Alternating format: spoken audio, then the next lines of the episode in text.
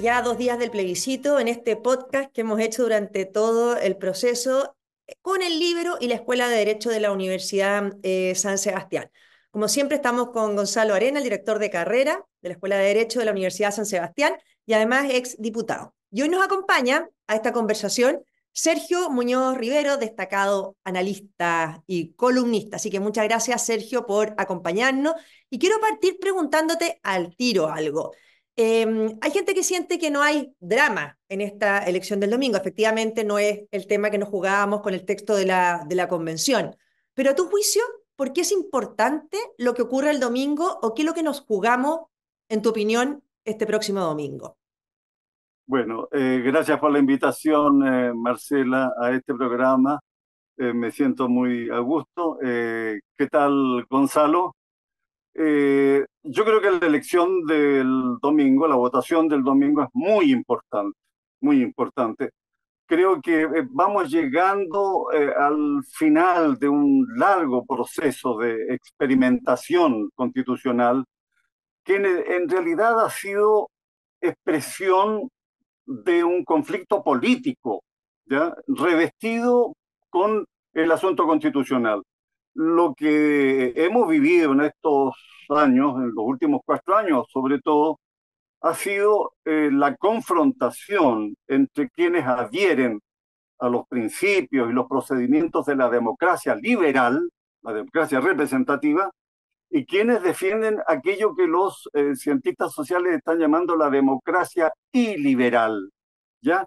Que tiende al autoritarismo y que en América Latina se ha expresado en la corriente bolivariana, chavista, y que en Chile se expresó muy fielmente en la convención, donde tú eh, lo viste en primera fila, eh, Marcela. Por lo tanto, creo que eh, el rechazo del 4 de septiembre marca un hito muy importante. Se, se produjo el freno a esa corriente iliberal, ¿verdad? Populista, autoritaria, y se ha producido eh, luego, bueno, este segundo proceso con nuevas normas, con nuevos resguardos, eh, yo creo que el proceso se desarrolló eh, rigurosamente dentro de las normas fijadas por el Congreso. Los 12 puntos, ¿verdad? Las 12 bases institucionales. Eh, el Consejo operó sobre un anteproyecto de los expertos. Había un comité de, técnico de, de apelación, ¿verdad? De admisibilidad, que no fue requerido lo que significa que el proceso discurrió de acuerdo a las normas. Creo que esto está, está concluyendo satisfactoriamente. Claro, hay quienes eh, que eh, ponen reparo, ¿verdad? Están llamando a votar en contra por distintas razones o diversas mentiras. Qué impresionante ha sido en la campaña la cantidad de mentiras, ¿verdad? Eh, el caso más, más eh, extravagante, creo, fue el de la expresidenta Bachelet, ¿verdad? Caminando por esa, esa cancha, ¿verdad? Casi hablando como dirigente feminista, es, muy raro, ella fue presidenta de la República dos veces, ¿verdad? Y además dice varias falsedades, varias falsedades, eh, que, bueno, han, han tenido respuesta de distintas gente creo que eh, la votación del domingo es una oportunidad de que el país cierre este proceso, lo cierre bien. Eh, la manera de cerrarlo bien es aprobar el texto, aprobar el proyecto entregado por el Consejo. Creo que eso es un paso importante hacia la estabilidad institucional, hacia la certeza jurídica, hacia la gobernabilidad también. Tenemos un problema serio, ¿verdad? Tenemos un gobierno precario lo digo así, un gobierno precario, se manifiesta de muchas maneras. Eh, creo que eh, el, país puede salir bien de, este, de esto y, y, bueno, atender luego las grandes necesidades que tiene. A ti, Gonzalo, ¿qué es lo, que, lo principal que está, que está en juego el, el domingo? Porque Efectivamente tenemos un gobierno precario, lo hemos visto entre lo ayer era como el resumen del gobierno en un día, ¿no es cierto? Se les aparecen los indultos, que fue el gran error eh, en materia de seguridad del presidente Boric, se ve a la ministra Toá completamente descontrolada eh, frente a una concejal que se le acerca con mucho respeto a pedirle más seguridad para, para su comuna, un gobierno desbordado, con una crisis de corrupción que está en la moneda instalada, eh, en que se están como protegiendo unos a otros. Eh, ¿Qué es lo que ves tú en juego para este, mm, para este domingo? Bueno, yo lo que principalmente veo en juego, además de lo que dijo Sergio, por supuesto, es la estabilidad institucional del país, porque toda esta fuerza post-marxista y liberal, como dice Sergio, que, eh, que se ha ido gestando durante años y años, no desaparece un día para otro, no desaparece en cuatro años. Aquí hay toda una generación de dirigentes que se crió en una mentalidad que es incompatible con una democracia liberal.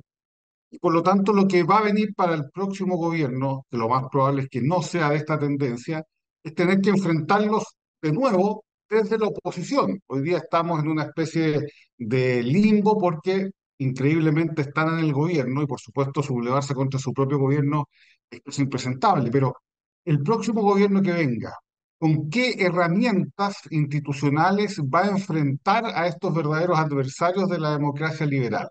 Y el tema es que lo pueda eh, enfrentar con una constitución como la del 80, debilitada, deslegitimada, que ya ha sido vulnerada en muchas oportunidades y, que fue la que dividió en el fondo la, defensa de todos los que creían en la democracia en el 2019, o una nueva constitución legitimada popularmente, sin ningún eh, vicio siquiera eh, leve de, de, de, poca legitimidad democrática y por lo tanto con un respaldo yo creo mucho mayor. ¿ah? Entonces, yo creo que para lo que viene, y especialmente pensando en un próximo gobierno o a finales de este gobierno, incluso cuando ya empiecen a ver que no se pueden reelegir, eh, se, se, va a producir otra fuerza importante en contra de las instituciones democráticas que conocemos. Yo creo que la forma de enfrentarlo eh, da mucho más fortaleza con una nueva constitución que con la que está actualmente vigente.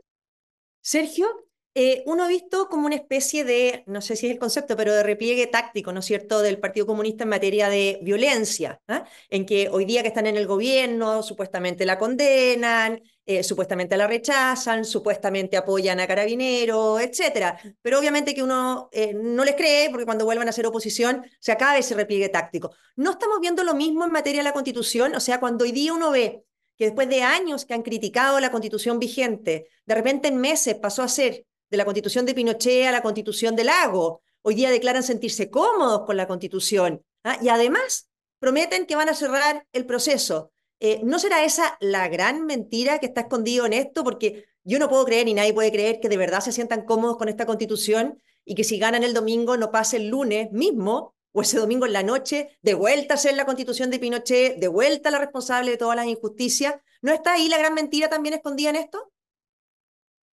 Yo creo que les le, le costaría mucho explicar, explicar en la hipotética situación de que gane el voto en contra, eh, que ahora adhieren a esta constitución eh, que horadaron, aportillaron, agujerearon de todas las formas posibles, entre otras con el parlamentarismo de facto, ¿verdad?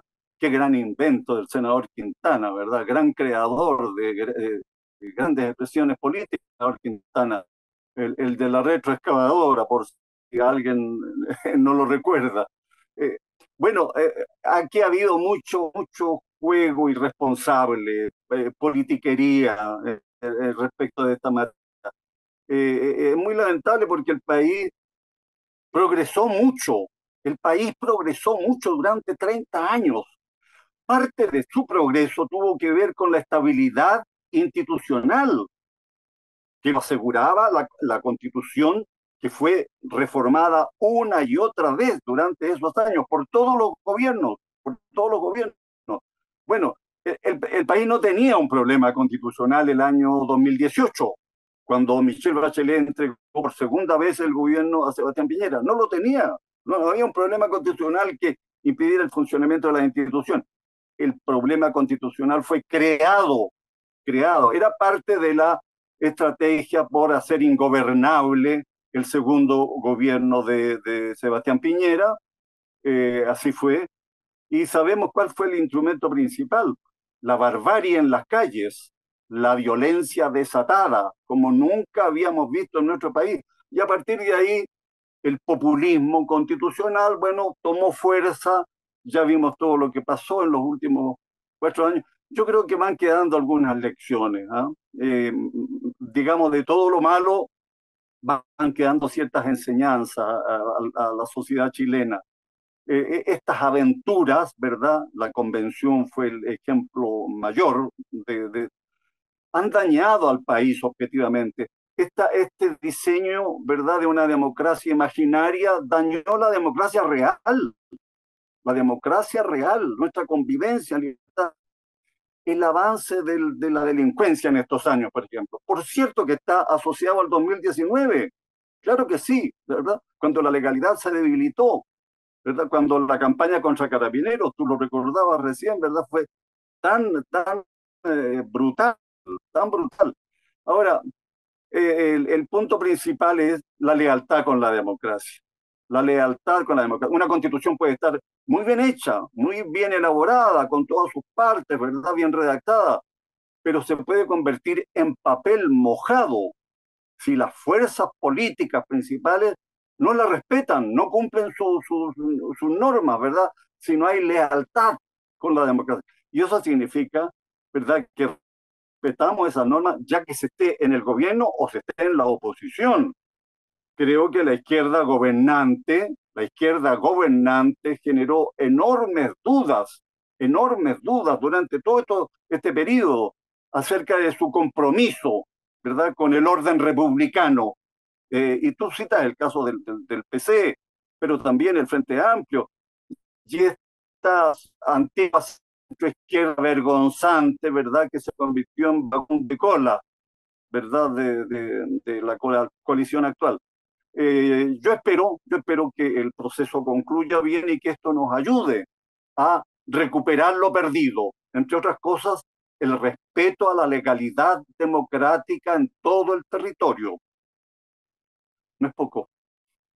Ahora, respecto de la, de la lealtad democrática, eh, Gonzalo, ¿cómo ves tú eh, el escenario para, para el domingo? ¿Qué pasa, por ejemplo, si es que gana el a favor por muy poco?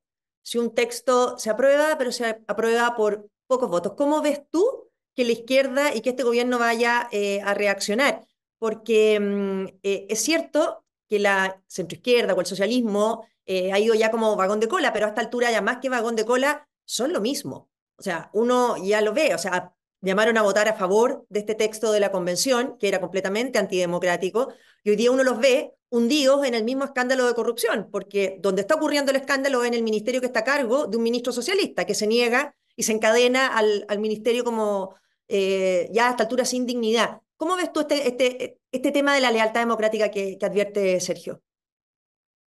Un muy buen punto, porque como decía Diego Portales también, estos aspectos constitucionales son todos más o menos buenos o malos, pero depende mucho de las personas que lo hagan carne. ¿ah? Eh, si hay personas que no tienen esa lealtad, como decía Sergio, por supuesto que ni al mejor todo constitucional puede sobrevivir.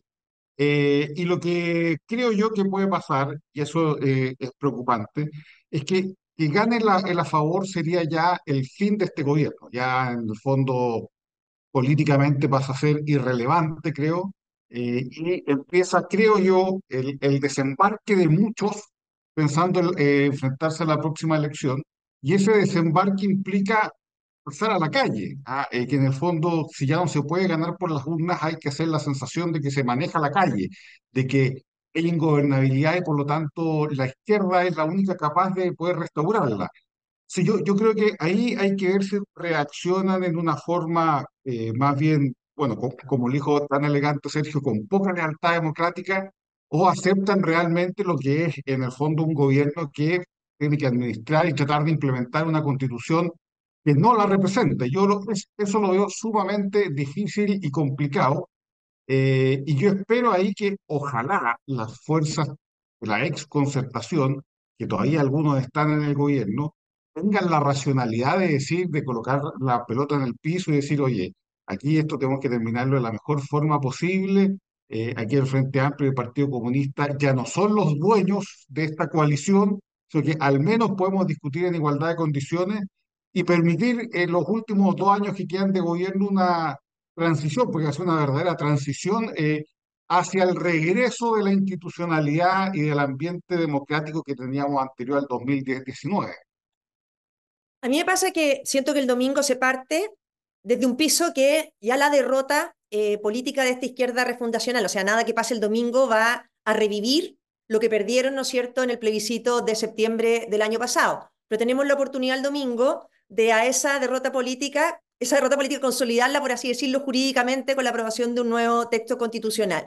Pero independiente de lo que pase el domingo, la oposición y el gobierno tienen ciertas cosas que hacer. El gobierno empezar a gobernar y la oposición a construir una alternativa. A ti, Sergio, em, hay distintas oposiciones, por así decirlo, hoy día. A tu juicio, ¿qué tiene que hacer la oposición o las oposiciones a partir del domingo en la noche? Creo que las fuerzas opositoras deben pensar sobre todo en imaginar una alternativa de gobierno, preparar una alternativa de gobierno.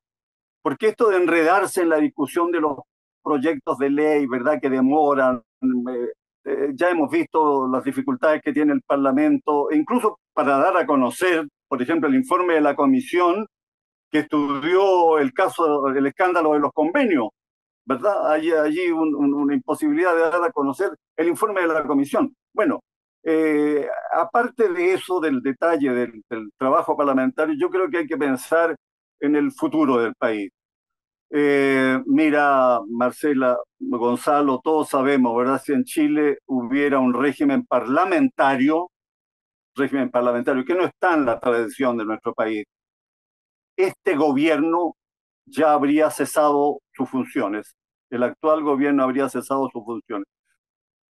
Si pierden el domingo, que es lo más probable, acumularían tres derrotas electorales en apenas un año y tres meses. ¿En qué país del mundo, dice uno, una coalición de gobierno eh, pasa por esa prueba? Tres derrotas, tres tremendas derrotas, ¿verdad? Serían, con, la, del, domingo, eh, en apenas un año, tres meses. Eh, el régimen parlamentario resuelve casi sin dolor estas cosas, ¿verdad? Censura, ¿verdad? Eh, es, es, así en, en, España, ¿verdad? En Italia, en fin. Adelantamiento de las elecciones. Bueno, el, gobierno de Boris tiene que agradecerle que esté funcionando en Chile el régimen presidencial, ¿verdad? Le deben todo al orden constitucional que, afortunadamente ha sobrevivido en nuestro país. yo creo que eh, el gobierno tiene demasiados problemas, ¿verdad? Como para imaginar que incluso, incluso si el resultado del domingo le fuera favorable, pudieran ilusionarse con que, eh, bueno, de nuevo vuelven a ser lo que eran, recuperan fuerza. No, no, no. Yo, yo creo que el, el deseo mayor del país es orden, estabilidad, legalidad, cese, eh, freno a la violencia, freno a la delincuencia, ¿verdad? Que ha crecido tanto, crecimiento económico, es, lo que más necesitamos. Ahora, eh, va a pasar lo siguiente, creo que viene una larga campaña electoral, Marcela. Eh, el próximo mes, el próximo año, en enero, la elección municipal va a estar a la vista, ¿verdad? en 10 meses más tenemos elección municipal. Y yo creo que eso va a condicionar mucho el ordenamiento de la fuerza política, incluida la oposición. Creo que la oposición tendrá eh, el, el, incentivo de unirse para ganar todos los municipios que sea posible. Tú preguntabas cómo, cómo debe actuar la oposición. Bueno, ese es un punto fundamental, ¿verdad? Y creo que la elección municipal va a estar muy, muy pegada, muy pegada políticamente, por atmósfera, con la parlamentaria y la presidencial. Hay que ofrecerle una alternativa de gobierno a Chile, una alternativa que dé confianza, que dé seguridad, que dé esperanza, que dé esperanza. Oye, Gonzalo, eh, a mí me parece súper importante lo que dice Sergio, porque eh, la derecha tiende a hacer el, camino al revés, a poner personas. ¿ah? A ver, ¿qué persona está bien evaluada? Vamos todos atrás de esa persona y da lo mismo el proyecto que tenga. Eh, ha sido como nuestra historia. Eh, ¿no es cierto? Y después no se sabe mucho para qué se gobierna ni cómo, ni, cómo se, ni cómo se gobierna. Entonces, esta construcción de un proyecto político de país, imaginarlo, o quizá hoy día tenemos la oportunidad de que se han roto muchos clivajes antiguos, ¿no es cierto? De que estamos en la misma oposición con personas que antes no estábamos, con sectores que antes no estábamos. Eh, quizá eso ha hecho el proyecto de la convención, este proyecto tan refundacional, en que hoy día personas y sectores que vienen de historias distintas están unidos en poder reemplazar esta coalición que tanto daño está haciendo a Chile. Por lo tanto, convivir con las diferencias pasa a ser fundamental. Y eso hay que cuidarlo desde el domingo, porque si empiezas a meter miedo con quién va a ser tu aliado, después cómo, cómo lo combates, o, si lo, se lo criticas duramente, cómo lo, cómo lo sumas después a un, a un proyecto. Eh, ¿Cómo ves tú la posibilidad de con quienes estamos hoy día juntos en la, a favor eh, en este texto y con quienes estuvimos juntos también en el rechazo a la convención, poder construir un proyecto de gobernabilidad y un proyecto de esperanza para Chile? Yo ahí voy a hacer algo políticamente incorrecto, porque no soy tan optimista como Sergio. Yo creo que en la derecha en general siempre saca lo mejor de sí cuando está en la adversidad, pero cuando está en posición de pole position, y es lo que nos va a pasar si es que gana el a, el a favor y por harto, todos se van a sentir presidentes. Eh, en la derecha debe ser el sector político que más candidatos presidenciales de alma hay en, en todo el espectro. Entonces, el, el, miedo que yo tengo es que todos ellos quieran capitalizar este triunfo eh, y se produzca una batalla interna grave y que incluso puede llegar a que a las próximas municipales lleguemos divididos porque el que gana la municipal es el que va a ser el candidato presidencial. Ese temor eh, yo lo veo, está ahí. ¿ah? Ahora, por supuesto, siempre eso se puede cambiar, uno siempre puede encontrar directivas de partidos políticos con la madurez suficiente de mirar hacia adelante, pero eh, no va a ser fácil. Más todavía si es que se consolida como una especie de tercera derecha, esta derecha libertaria está surgiendo, cierto?, eh, con, con algunos influencers o líderes de opinión entonces, yo creo que no es tan fácil, ojalá se logre, pero necesariamente cuando el triunfo y el premio está ahí, las ambiciones se vuelven a abrir. ¿ah? Empiezan una serie de disputas que en la derecha históricamente siempre han sido bien sangrientas. ¿ah? Si recordemos la, historia de centro-derecha para elegir candidatos presidenciales, siempre ha sido un drama, excepto cuando sabemos que íbamos a perder. Oye, eh, Sergio, te quiero, y con esto ya ir como, como cerrando, pero te quiero hacer una, mm, una pregunta ahí, porque Gonzalo se puso en el escenario de qué ocurre con la derecha cuando gana. Em, cuando pierde, hay otro riesgo también, ¿no es cierto? Que puede pasar también ese mismo domingo si es que la derecha pierde. Es que interprete que aquí lo que la gente le está pidiendo es puros acuerdos. Eh, te fijas, entonces diciendo, no, no, no, acá eh, como perdimos tenemos que ir a abrazar al gobierno en todos los acuerdos que nos pida sin evaluar que quizás lo que la gente estaría rechazando es este segundo acuerdo por un segundo proceso que mucha gente no entendió y que ha tocado en la campaña combatir contra ese hastío ciudadano de que después del rechazo lo hayan puesto de nuevo a discutir la, la, la constitución. ¿Cómo ves tú eso? Porque la derecha es muy buena para repetir casi como un mantra, la gente quiere acuerdo. Cuando la verdad, creo yo, que lo que la gente quiere es soluciones, más que políticos abrazados, celebrándose, celebrándose entre ellos. ¿Por qué le cuesta tanto a veces la derecha decir que no? a reformas que son malas? Esa es una pregunta imposible para mí. Eh, no, pero tú de afuera lo puedes mirar y nos puedes comentar con más libertad. Observo, observo, el, el, proceso de, de, la, de la derecha, de esta derecha diversa, además. Eh, creo, creo que deberían primar, primar los que han estado en juego, ¿verdad? Que han corrido riesgo en este, en este periodo. Eh, creo que puede haber un incentivo poderoso de encauzar el país, poner la mejor buena voluntad, ¿verdad? Para encauzar el país hacia la senda de la estabilidad y, de, y del progreso. Ahora, eh, creo que las fuerzas de, de derecha y centro derecha tienen que disponerse a ofrecer una alternativa más amplia, más amplia, que dé cabida a otros sectores bueno, yo creo que ya se ha establecido una relación de colaboración eh, bastante productiva con demócratas y amarillos, por lo menos, por lo menos.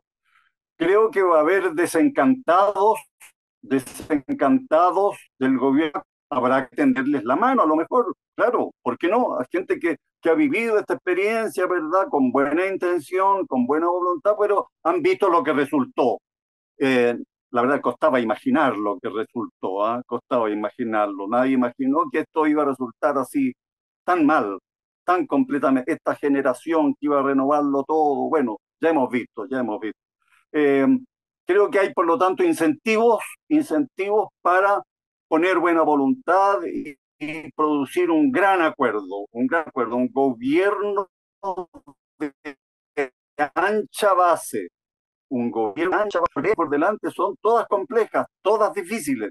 Desde luego el control de la calle, la seguridad pública, ¿verdad? Ese es un asunto absolutamente clave. Frenar el, el avance del crimen organizado, qué tarea gigantesca, ¿verdad? Eh, entre otras cosas, valoro mucho dentro del proyecto de constitución el capítulo sobre eh, las fuerzas armadas y de, y de orden y seguridad, las fuerzas policiales, ¿verdad? Creo que se ha reforzado el papel de las instituciones militares y policiales.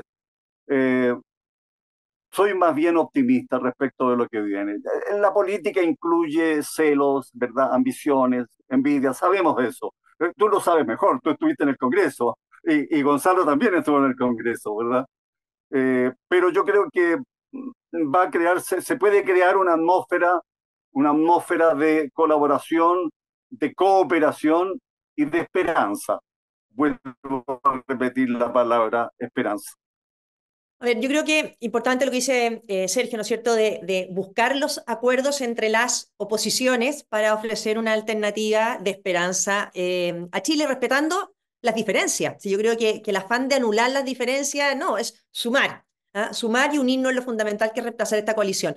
Pero ti, Gonzalo, y con esto ya eh, cerramos, eh, ¿cómo hacer que la derecha entienda, la derecha aquí ya, que tiene que construir una alternativa, por lo tanto, distinta a la del eh, gobierno? O sea, ¿cómo pretende la derecha ser vista como liberal si después va a concurrir a aprobar aumentos de impuestos? ¿Cómo pretende ser vista como liberal si después no tiene posiciones claras en temas en los que tiene que diferenciarse? Hay como una cierta aversión al conflicto o aversión a diferenciarse o incomodidad por explicar una posición, entonces sale mucho más fácil decir que sí a todo. Eh, ¿Cómo solucionamos ese problema en una respuesta tuya corta de cierre, Gonzalo? Eh, los, los romanos tienen una frase que decía que eh, las virtudes funcionan, son fuertes cuando van en línea con las necesidades. ¿ah? Si la derecha se da cuenta que en realidad necesita unirse para conseguir algo, ahí surgen las virtudes de eh, llegar a acuerdos, etcétera. Pero tienen que ver esa necesidad, darse cuenta que el triunfo no está a la mano, sino que hay que luchar, que va a ser duro y que si no se unen todos van a perder. Si están conscientes de que se necesitan, ahí surgen las virtudes. ¿ah? Entonces yo espero que, que haya ese diagnóstico de que se necesitan todos. Perfecto. Oye, les quiero dar las gracias, eh, Sergio y Gonzalo, por este podcast. Eh, muchas gracias, Sergio, por acompañarnos con tus análisis de cara al, al, domingo. Así es que, bueno, gracias a todos los auditores que nos han seguido durante todo este proceso viernes a viernes. Hoy estamos entonces en este último programa antes del plebiscito. Y nos veremos el domingo porque también estaremos desde el libro comentando los resultados. Así es que, muchas gracias. Okay.